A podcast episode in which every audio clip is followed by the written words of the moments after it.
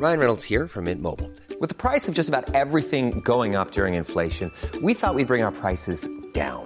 So to help us, we brought in a reverse auctioneer, which is apparently a thing.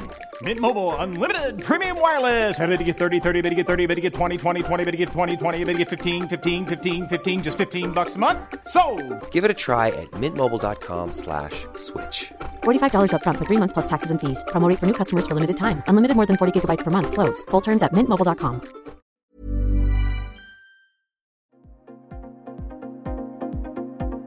Ils sont au cœur de l'actualité ou la décrypte. Prenez des nouvelles de la France et du monde avec Fil Rouge, un podcast du Dauphiné Libéré. Au terme d'un procès exceptionnel et d'un verdict qui est entré dans l'histoire ce 29 juin, François Giroud, le père de Mathieu, assassiné au Bataclan, nous raconte comment il a vécu cette parenthèse hors norme où la justice française lui a permis de comprendre, ou du moins de se rapprocher de la vérité autour de cette nuit tragique et meurtrière des attentats du 13 novembre qui lui ont arraché un fils.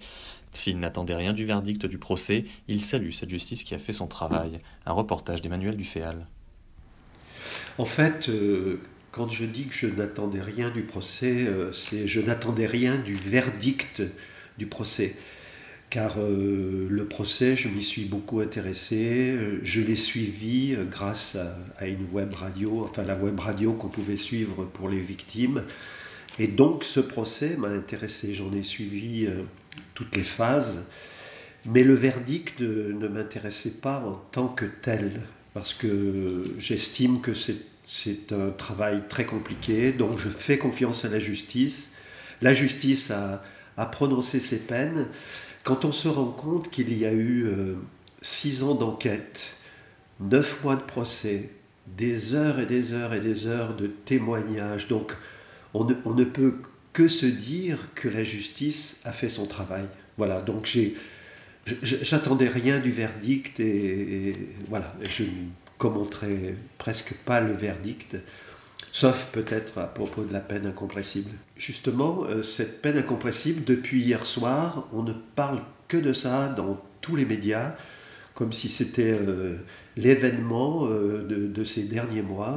Or, moi, pour moi, la peine incompressible, peu importe. C'est-à-dire que c'est le, le tribunal qui l'a prononcé. S'il a prononcé cette peine, c'est que l'accusé en question euh, la méritait. Mais vraiment, je, je, bon, je comprends intellectuellement pourquoi on commente cette peine incompressible qui n'a été, qui n'a été prononcée que quatre ou cinq fois, je crois. Mais si vous voulez, euh, d'un seul coup, dans, dans ces commentaires qu'on entend ces jours, ces- euh, depuis hier soir, mais même depuis quelques jours, c'est comme si d'un seul coup, on s'intéressait à, ces 20 accusés qui ont quand même fait le choix de ce qu'ils ont fait. Alors heureusement, ils ont été condamnés selon leur niveau de responsabilité, mais ils ont fait un choix. Quelque part, ils ont fait un choix. Or, euh, toutes les victimes, les 132 personnes assassinées, les 450 blessés, les, les centaines et les centaines de personnes blessées psychiquement, les 69 enfants orphelins, parce qu'on oublie aussi tout ça, les 69 euh, euh, enfants orphelins, eux, n'ont- pas fait de choix. Voyez, donc je, je, je trouve que dans les commentaires, il faut, il faut balancer entre ces 20 accusés qui ont fait un choix, et puis, puis vous voyez de l'autre côté, voyez le volume de, de, de, souffrance qu'il y a de l'autre côté. Et d'un seul coup, mais c'est normal, hein, c'est normal, c'est les- c'est l'actualité qui veut ça. On se concentre sur ces 20 personnes, et même plus que sur une ou deux personnes, euh, voilà, oubliant tout le reste. Face à cette peine exceptionnelle et, et à toutes les autres que vous venez de citer, est-ce que votre épouse et vous, Michel, vous vous sentez euh, réparés aujourd'hui? Alors euh, non, euh, pas du tout, puisque pour, pour nous, euh, alors c'est- pas la majorité des victimes qui raisonnent comme ça, hein, mais pour nous, euh, il n'y a pas d'avant-procès, il n'y a pas d'après-procès, euh, c'est-à-dire que depuis le 13 novembre 2015, euh, il nous est arrivé quelque chose de, terrible. Bon, on, vit avec ça, on, travaille avec ça. Bon, moi, depuis le, depuis le 13 novembre 2020, c'est-à-dire cinq ans après les attentats, j'ai commencé à, à écrire quelque chose sur mon fils. euh, je l'appelle euh, Récit pour Mathieu. Alors c'est pas pas un livre destiné à la publication, mais c'est un livre destiné à, tous nos amis, à toutes nos connaissances, à ceux qui nous ont qui nous ont soutenus. Donc voilà, nous on est dans ce combat-là et, on, le, non, non, le procès ne, nous répare pas. Euh, voilà. Est-ce qu'il y a une crainte euh, d'un grand vide après ce procès historique et à la fois ordinaire? Non, non, puis il n'y a pas la peur du vide, puisqu'on sera dans la situation, euh, la même situation que, l'on a été euh, avant le procès. Ça aussi, c'est un thème euh, dont on entend beaucoup parler, mais le, procès nous a, nous a aidé à bien souder cette famille de, gens qui ont été victimes. Bon, moi, je suis, allé, je suis allé deux fois au procès, je suis allé le 23 octobre pour témoigner, et puis je tenais à ce que Michel, mon épouse, soit aille aussi au procès et on y est allé le, 9 et le 10 juin pour les réquisitoires. François, quel moment du procès vous a le plus marqué à titre personnel? Alors, euh, bien évidemment, c'est le, le mois d'octobre 2021, c'est le mois qui a été consacré au témoignage des victimes. Là, vraiment, bon, je, je trouve que ça a été un moment très très intense parce que on se demandait comment on pourrait entendre pendant un mois des témoignages. Et en fait, chaque témoignage avait sa grande valeur et, il y a eu une écoute formidable de, chacun, une écoute de la part des, gens qui étaient dans la salle, mais aussi une écoute formidable de, la cour. Et je pense aussi euh, une écoute euh, très intense des, accusés. Donc ça, ça a vraiment été le moment important.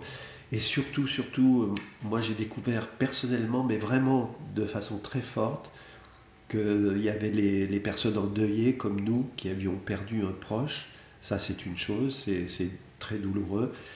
Mais il y avait aussi les gens qui ont vécu euh, les, attentats sur les terrasses euh, au Stade de France et, surtout au Bataclan. Et là, il y a eu des témoignages vraiment terribles. C'est-à-dire qu'on ne se rend pas compte on ne peut pas se rendre compte à quel point euh, ça a été une horreur, euh, ce Bataclan. Quoi. Et, les gens, là, les, témoins ont réussi à faire passer ça. Voilà, là, ça a été un grand moment. Et puis je dirais aussi, euh, il y a deux ou trois autres moments qu'il ne faut pas oublier. C'est quand des spécialistes de l'islamisme sont venus parler pour décrire quand même le contexte de ce qui s'est passé, parce que là aussi, on ne parle plus que des accusés et euh, d'un procès euh, comme une sorte de, de, de, thriller, là, de, choses dont il faut connaître les, la, fin, mais, mais, mais il ne faut pas oublier euh, pourquoi cela a été possible, pourquoi ces attentats ont été possibles? Et là, il y a eu quand même des, des grandes voix qui sont Hugo Micheron, Bernard Rougier, Mohamed Sifawi, enfin des gens qui sont venus porter leurs leur paroles. Et ça, c'était très intéressant euh, pour rappeler le contexte de, tout ça, quoi, en espérant que ça ne se reproduise jamais. Le procès s'est achevé, le verdict est tombé. Il y aura peut-être un appel, mais ce sera quoi? C'est quoi l'après pour toi, euh, François et Michel? Alors euh, l'après, c'est de, d'une part de, continuer cette, façon de, vivre euh, sans, notre fils Mathieu. C'est, tout un combat. Hein, moi, quand je croise la, photo de Mathieu qui est, sur le piano, euh, dont on ne joue pas d'ailleurs, sur le piano de la, salle de séjour, bah c'est toujours un combat. bon, il y a plein de photos que je, ne, peux pas encore regarder. Donc, c'est ce combat-là, euh, vivre sans Mathieu. C'est euh, l'aide qu'on doit apporter à, ces deux enfants. Bon, son petit garçon a maintenant 10 ans euh, et sa petite fille 6 euh, ans. Donc là, on, a, tout un travail aussi à, faire. Bon, je vous parlais tout à l'heure de, ce texte que j'écris pour essayer de, bien rassembler euh, tous les souvenirs, toutes les émotions, parce que, parce que le temps passe. Et puis voilà, d'essayer de, vivre avec ça. Alors avec aussi des, perspectives d'action toujours. Euh, moi je pense qu'il est très important de, développer cette notion de, laïcité euh, dans notre République. J'en parlais hier avec quelqu'un qui s'occupe un peu de ça euh, en ce moment. Et on se disait que c'est vraiment extraordinaire de, vivre dans une république qui a, qui a instauré cette laïcité et que ça, c'est vraiment quelque chose à, développer. Et puis aussi, il y aura tout le côté euh, mémoriel, c'est-à-dire continuer à participer à l'association des victimes. Alors d'ailleurs, euh, voilà, j'en profite pour dire que euh, le Dauphiné libéré euh, hier a parlé du fait que les associations de victimes allaient se dissoudre, mais il n'y en, a qu'une qui a prononcé ce, ce souhait, c'est Life for Paris.